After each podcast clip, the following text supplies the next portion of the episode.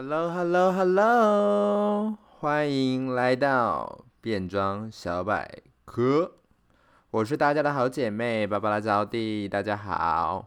好啦，那这一集呢，终于要来进入我好好聊 RuPaul Drag Race 这个节目啦。因为前两集都是我比较从去去谈探讨一些变装文化的内容，那这一集我就是要来好好聊 RuPaul Drag Race 这个节目。那现在 RuPaul Drag Race 总共有十二季，那 All Star 第五季也正在播。那我今天要来跟大家分享的是第七季。那为什么我要来选第七季呢？原因很简单，因为这是我入门的第一季。哈哈哈哈。虽然说就是那个谁啊，Monet Exchange 在 All Star Four 的时候有说第七季好像说是他觉得最无聊的一季，但是我不在乎，因为我对这一季就是有个处女情结，因为这是我的第一次，所以我还是很喜欢这一季。好啦，那废话不多说，我直接来开始这一季的介绍哈。呃，本季总共有十四个参赛者。那最老的呢，是一位参赛者叫 Tempest，他是四十六岁。那最年轻的是 Viola Chachki，他是二十二岁。那为什么我要特别在这里提到年轻年纪这件事情呢？因为我觉得这是一个很有在这一季很有趣的一个事实，就是本季是 RuPaul Drag Race 对未来变装定义的一个分界点，因为在这个。这这一个季别里面，你会看到有很多很多 drama 争吵，都是来自于传统的老皇后和年轻一辈的呃呃 look queen 之间的矛盾。因为老皇后他们就会觉得说，这些年轻人就是瘦不拉几的、干干干巴巴的、啊，只会穿的特立独行，没什么。但是事与愿违的就是这一季的年轻皇后们却是一个一个。一个更有才华，然后不停地打这些老皇后们的脸，就形成了一个我觉得是世代对决的一个很有趣的现象啦。而且本季的年轻皇后们啊，总共有五个人，发展到现在已经呃，他们的 IG 上面的 follower 已经超过了一百万人，包含了这一季的冠军 Viola Chachki，然后还有 Miss Miss Fan。然后 Pearl，还有在上一集有介绍的那个呜的主持人 Trixie 和 Katia，他们两个也都是本届的选手了。那这五个人，他们在在 IG 上面的 follow 都已经超过了一百万人，而且像是那个 Trixie 和 Katia，他们两个是超过两百万。虽然说年轻人本来就是比这些老皇后们相对来说是会比较操作，会比较操，会比较会操作社群媒体的，但是可以看到这个情形是说，因为变装皇后的世界，因为这些年轻人开始走向了一个比较更多，我觉得是更多元的呃一个世界。那后面呢，我会再来一一简单去诉说一下这些年轻皇后们的发展。那接下来我就要进入到呃快速的直接就直接切入重点了哈，我们就不要。再啰嗦了。本本季的那个各集的，我觉得好看的亮点。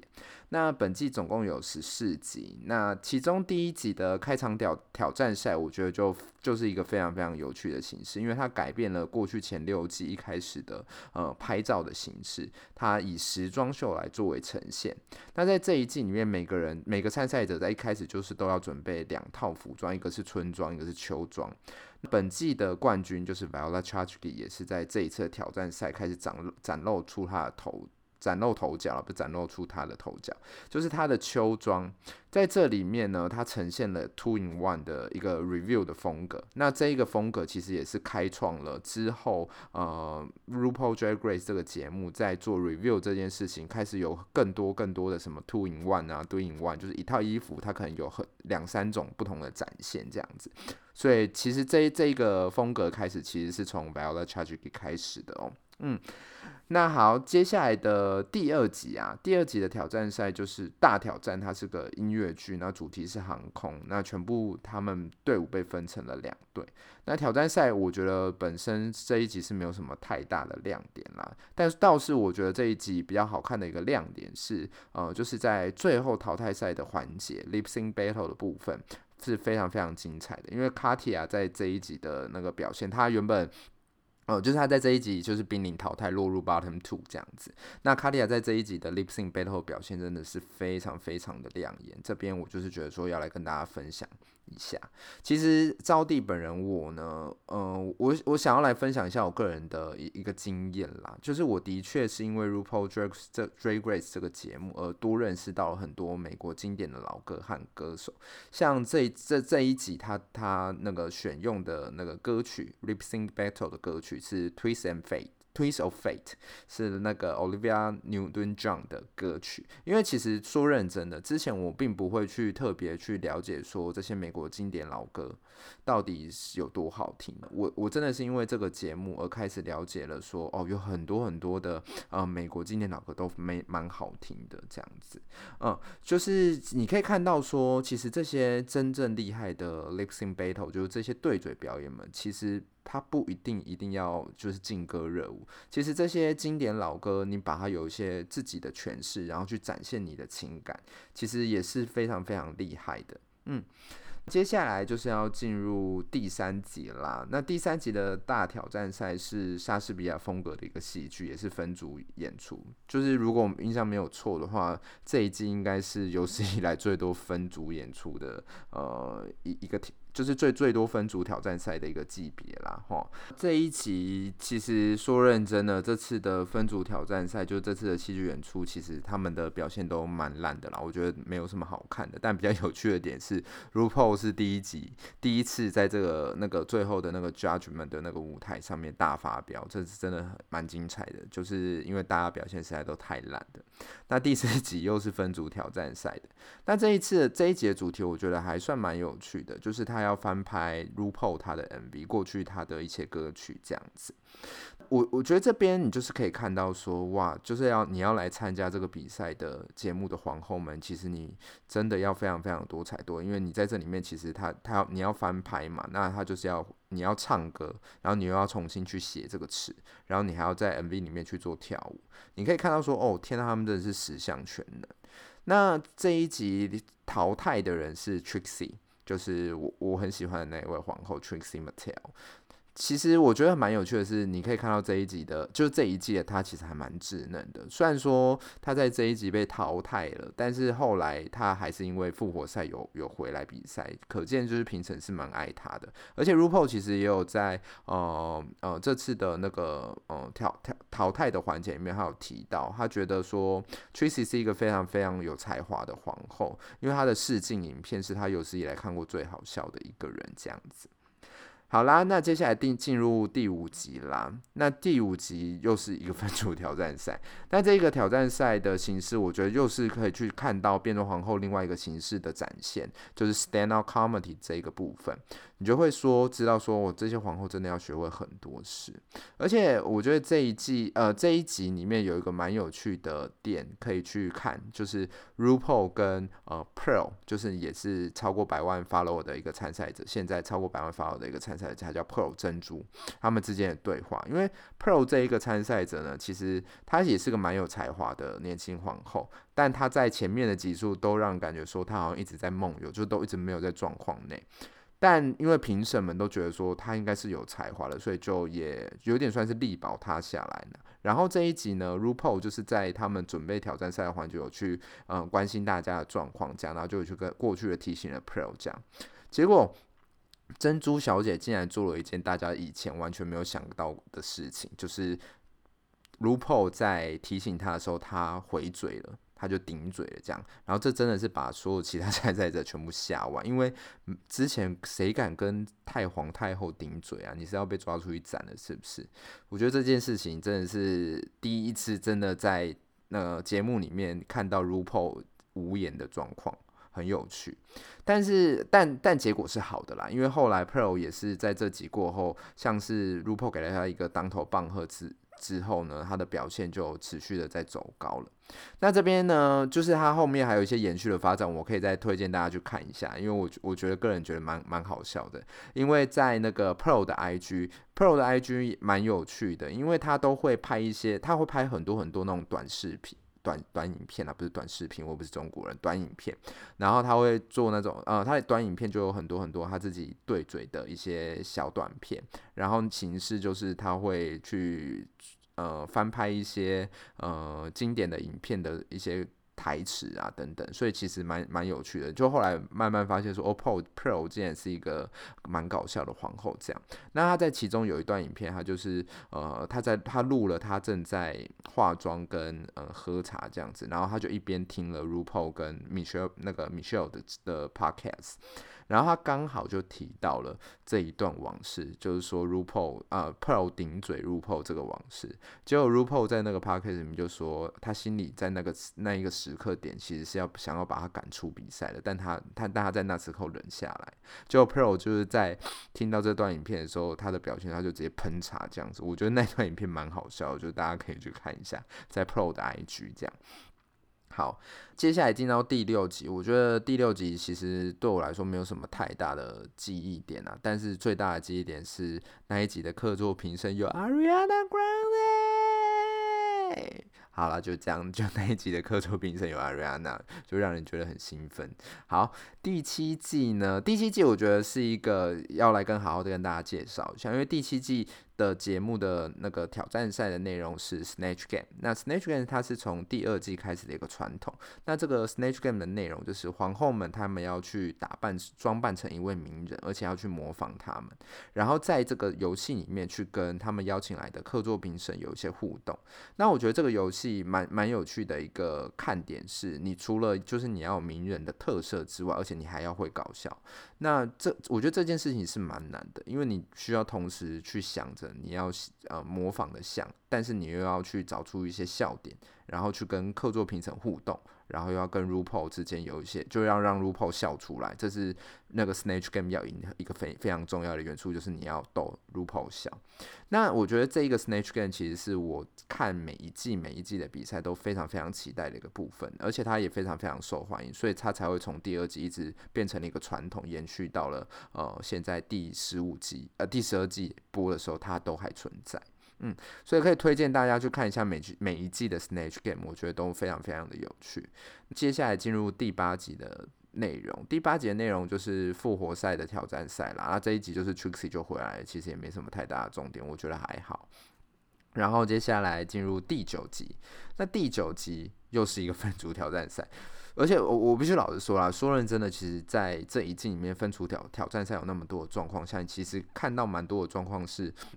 很多的皇后都会因为自己的同伴表现不好而被被拖下水，所以就嗯、分组挑战赛好像没有比较好这样子。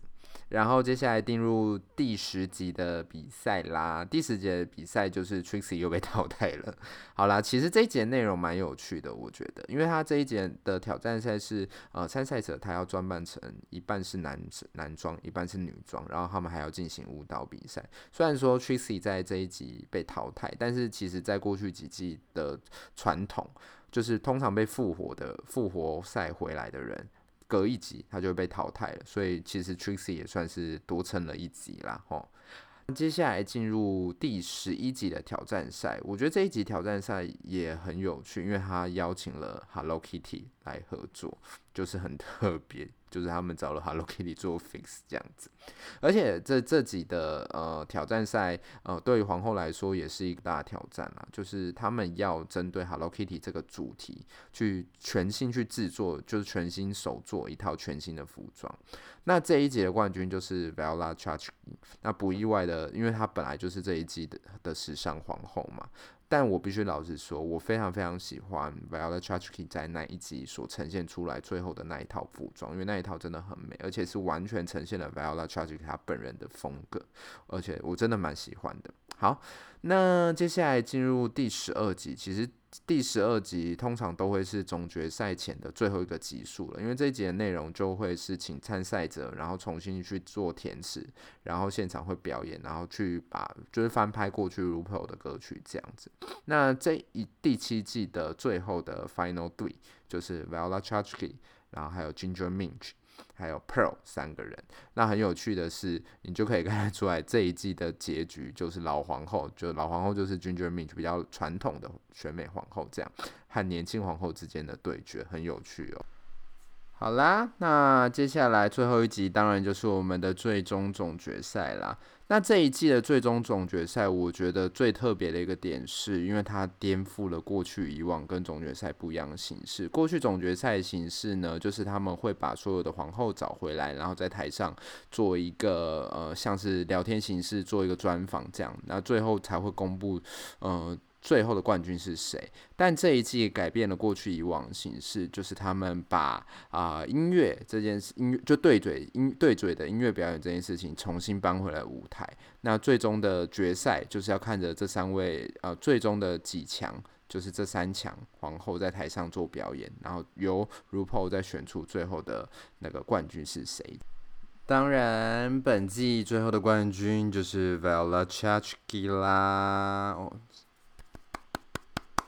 好好空虚哦，一个人拍一拍手，真好空虚哦。好啦，因为我觉得最后 RuPaul 会选择他，其实有很大的一个部分，是因为我觉得他看到了未来变装的走向，而 Viola Chachki 其实就代表了 Future Drake 未来的变装，因为他不只是只有时尚而已，他也非常的聪明，也好笑。他的时尚其实是非常非常的具有一致性的，因为他每一集的呃最后展现出来的那个。服装都是非常厉害的，然后我个人最喜欢的两套服装是一第一一套是他在 Ariana 那一集，他那一集呈现那一集的主题是死跟死亡相关的啦。然后他把他的腰缩到一个超级无敌细，缩到连 Ariana 都觉得说：“Oh my god，你要死了！”这样子。然后另外一个就是我前面有提到的 Hello Kitty 那一集啦。Viola Chachki 这一个皇后，我觉得，因为我我我个人是真的蛮喜欢她，所以我之后也会在招娣看星这一个主题特别去做她介绍，做呃针对她做介绍啦。